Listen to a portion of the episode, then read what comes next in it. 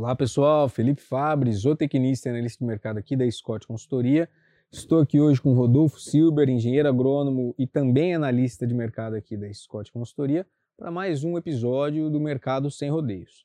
Hoje nós falaremos a respeito do mercado do boi, do mercado de grãos, é, trazer como foi o comportamento ao longo de junho e expectativas para o curto prazo. Silber, quer se apresentar para o pessoal? Meu nome é Rodolfo Silber, como dito, sou engenheiro agrônomo e analista de mercado da Scott Consultoria. Esse é meu primeiro mercado sem rodeios. Vamos falar um pouco sobre o mercado do boi gordo e sobre a, o mercado de grãos. Fabre, como que foi o comportamento em junho do mercado do boi gordo? E traz um pouco sobre o cenário, o panorama que a gente observou aí durante o mês passado. Bom, o comportamento ele foi típico para entre safra. Nós temos sentido ao longo desse ano uma safra entre safra é, bem marcante na, na, temporada que nós estamos passando e em junho não foi diferente. A oferta ela acabou pesando bastante na questão é, de precificação da arroba do boi gordo. A gente percebeu uma movimentação muito alta em todas as, as praças pecuárias monitoradas aqui pela Scott Consultoria, salvo uma ressalva para os estados do sul, com destaque Rio Grande do Sul, onde a gente tem agora nesse período a, a saída do, do, do, da pastagem de inverno, então há outros fatores por lá que acabaram não movimentando tanto a roupa do boi gordo é, como nas outras regiões, mas ainda assim há um cenário de oferta por lá bem compactual, bem restrito com relação à, à precificação. Então, para a gente ter uma ideia, só para falar aqui de uma praça de referência, pegando São Paulo, hoje nós temos uma arroba negociada para mercado interno a 317 reais, esse preço bruto e a prazo. É, quando há um mês atrás, no início de junho, nós falávamos de uma arroba abaixo dos 300 reais, é, girando em torno dos 300 reais no caso. Então o mercado ele reagiu bem ao longo desse mês de junho, aquelas escalas mais alongadas elas passaram a, a ser reduzidas semana a semana, conforme as indústrias foram é, trabalhando aí com, com as entregas da mercadoria, e isso acabou pesando bastante na precificação. Um outro destaque que a gente tem que dar é a questão das exportações, né? O ritmo exportador neste ano de 2022 ele está muito bom. Nós estamos é, com recorde atrás de recorde, até abril praticamente recordes consecutivos com relação aos embarques mensais. E agora em junho o ritmo segue firme, o ritmo para exportação ele vinha muito bem até a terceira semana do mês, então havia uma necessidade da ponta compradora por aquele bovino com até quatro dentes, né, com um gado mais jovem, até 30 meses, é, e uma dificuldade de aquisição de, dessa matéria-prima. Então, esse animal até 30 meses, ele hoje é negociado até 330 reais aqui em São Paulo, nessa virada de mês. Então, um mercado bem comprador, é, ofertando bem a questão de precificação da roupa do boi gordo, em função de uma oferta restrita e principalmente um cenário exportador mais firme. Rodolfo, a respeito do mercado de grãos, o mercado começa a olhar agora para a safra norte-americana 22-23 e o Departamento de Agricultura dos Estados Unidos ele trouxe algumas informações, atualizações com relação à área por lá, né? O que, que você Sim. traz de novidade para o pessoal? Bom, no último relatório de 30 de junho, ontem, da área semeada e dos estoques dos Estados Unidos, é, eles projetaram uma área de 35,7 milhões de hectares, frente à projeção de março, que era de 36,6 milhões de hectares.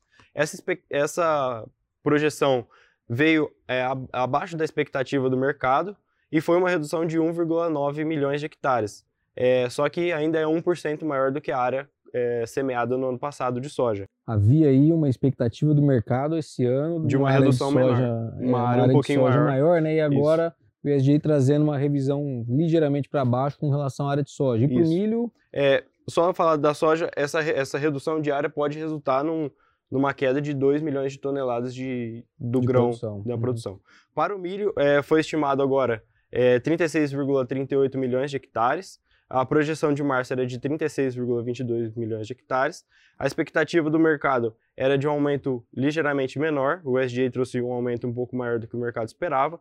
Foi um aumento de 161 mil hectares, é, mas ele está 4% abaixo da área semeada do, do ano do passado. Ano passado. Muito em função dessa área menor nessa temporada, ela vem muito em função é, da questão do, dos elevados custos de produção por lá, Isso. com destaque a, ao milho, né, principalmente uhum. os nitrogenados, e aqui é, também um ponto de destaque é a questão da soja. Esse incremento na área frente à temporada passada vem puxado pelos bons preços da oleaginosa lá fora, né? Não só no mercado internacional, mas aqui no mercado doméstico também. Falando de preço, como que foi é. o comportamento aqui no Brasil? A gente encerrou a colheita de soja, estamos com o andamento da, da, colheita de milho de segunda safra. O que, que você uhum. traz para nós é... no mercado doméstico? Bom, hoje no Porto de Paranaguá, a soja está sendo negociada a 195 reais por hectare.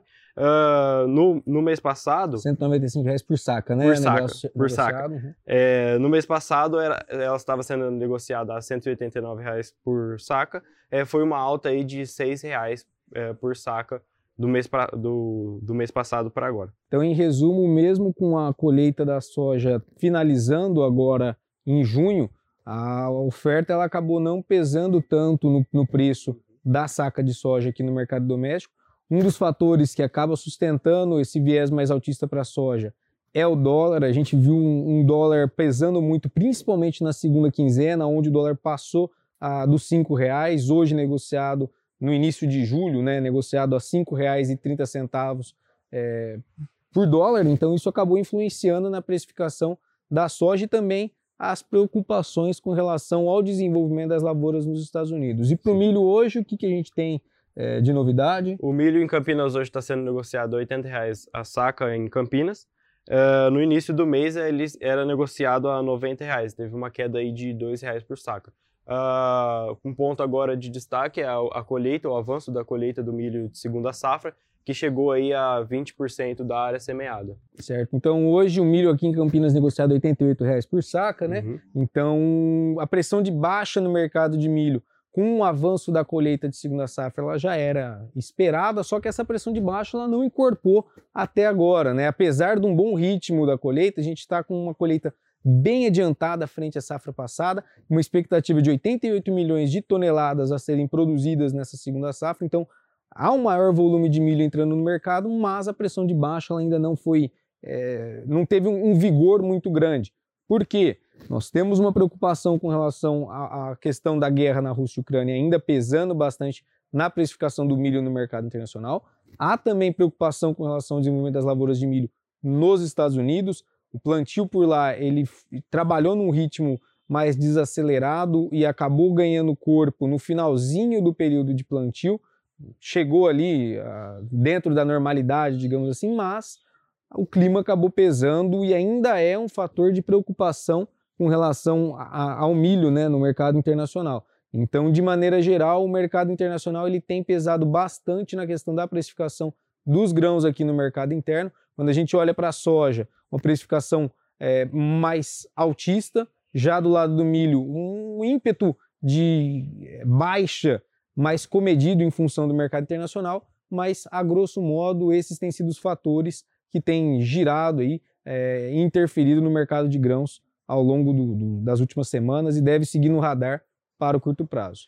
Bom, pessoal, acho que era isso que a gente isso. tinha para falar hoje, né, Silber? Sim. É, muito obrigado a todos. Silber, últimas palavras, pessoal. Muito obrigado, tenham um ótimo fim de semana e bons negócios a todos.